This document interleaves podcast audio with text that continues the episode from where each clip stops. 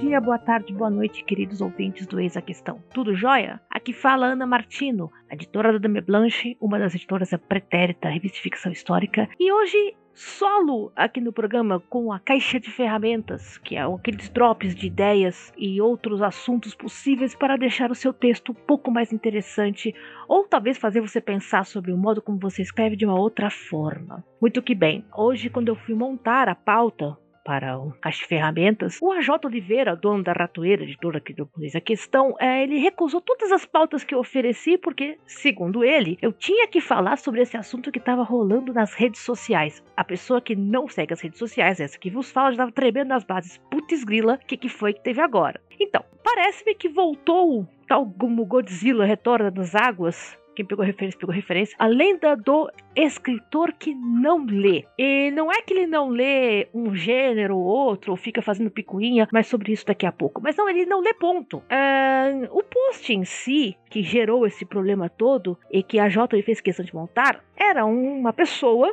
o post não dá indicação de quem é, que fala assim que vivo para não ler nada, para não me influenciar há mais de oito anos. Uh, deu, deu a entender que essa pessoa já tinha escrito livros de uma saga e que não lê nada, que é para o texto das outras pessoas não influenciarem a ideia dele ou conduzir a forma como ele escreve. E tem orgulho pra caramba. E aí ele fala assim: agora, se alguém disser que é inspirado em qualquer coisa, eu vomito zero livros que eu li em oito anos. Eu falei pro AJ que eu não conseguiria sustentar 10 minutos de drops com, com esse argumento. Sobre por que é que é importante você ler, né? Se você decide escrever. Mas e por que, que eu não consigo sustentar 10 minutos de assunto?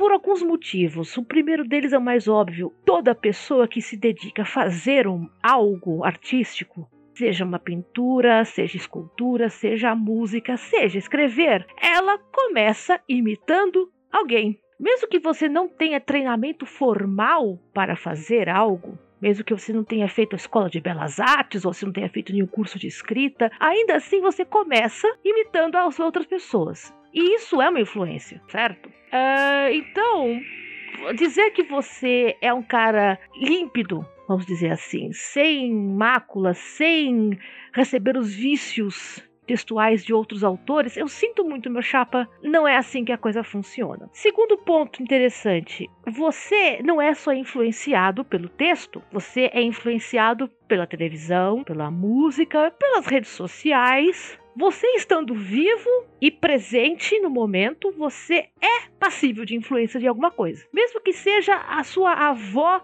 descascando mexerica, o jeito como ela descasca a mexerica vai influenciar você a pensar na sua arte. Vai na minha, se você estiver presente no momento. Mesmo quando você não estiver presente, se estiver só rodando o Instagram, vai aparecer influência aí. Sinto muito em informar, mas influência não é só do texto, né? Vem de todas as formas possíveis. E a terceira, que é o que mais me incomoda, quando a gente pensa em eu não vou ler para não ser influenciado.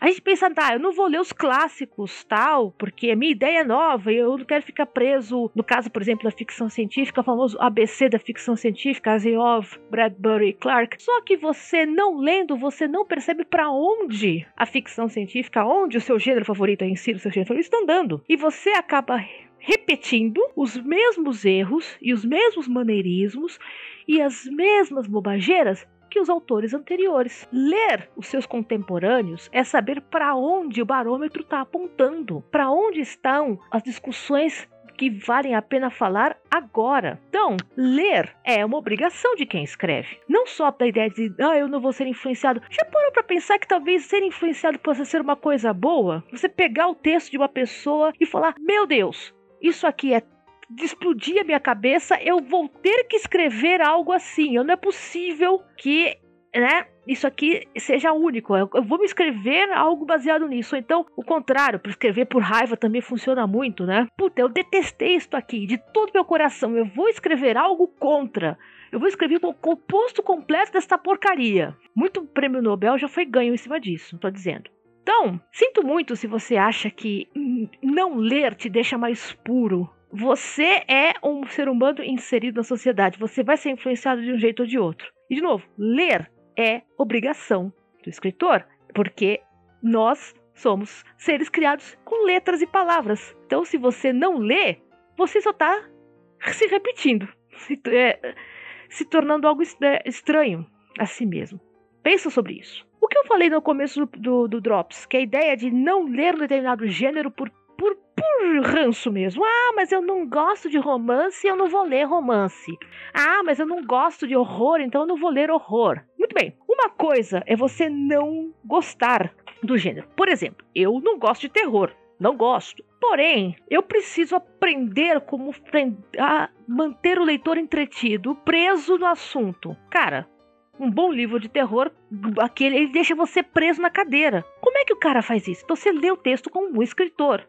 Você desmonta o texto. Eu sustento muito que autores de ficção científica e fantasia precisam ler romance. Porque se você quer ver como é que você mantém o leitor prestando atenção nos detalhes, será que vai beijar? Será que não vai? Como, por que, que você está prestando atenção no personagem? Romance, romance banca de jornal mesmo, gente, daqueles, daqueles KDP barato.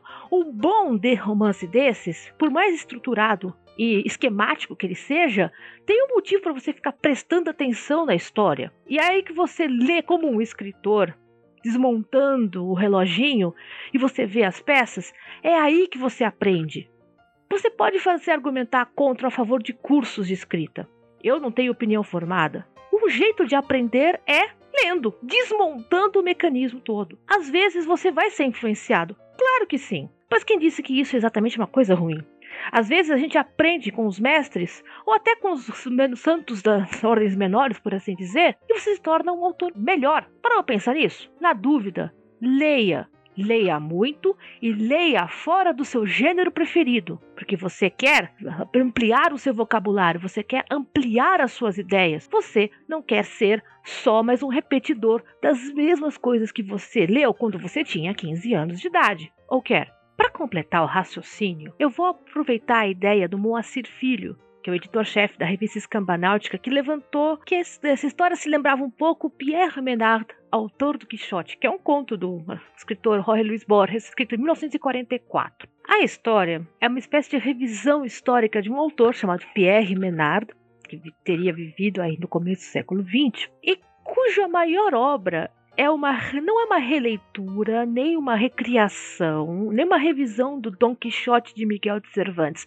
Não, é uma história escrita igualzinha à original, linha por linha. A ideia do narrador da história é que o Quixote criado por Menard, por mais idêntico que seja ao Quixote original, ele era muito mais rico em ficção, já que o Menard tinha conhecimentos posteriores à data de criação do texto, né?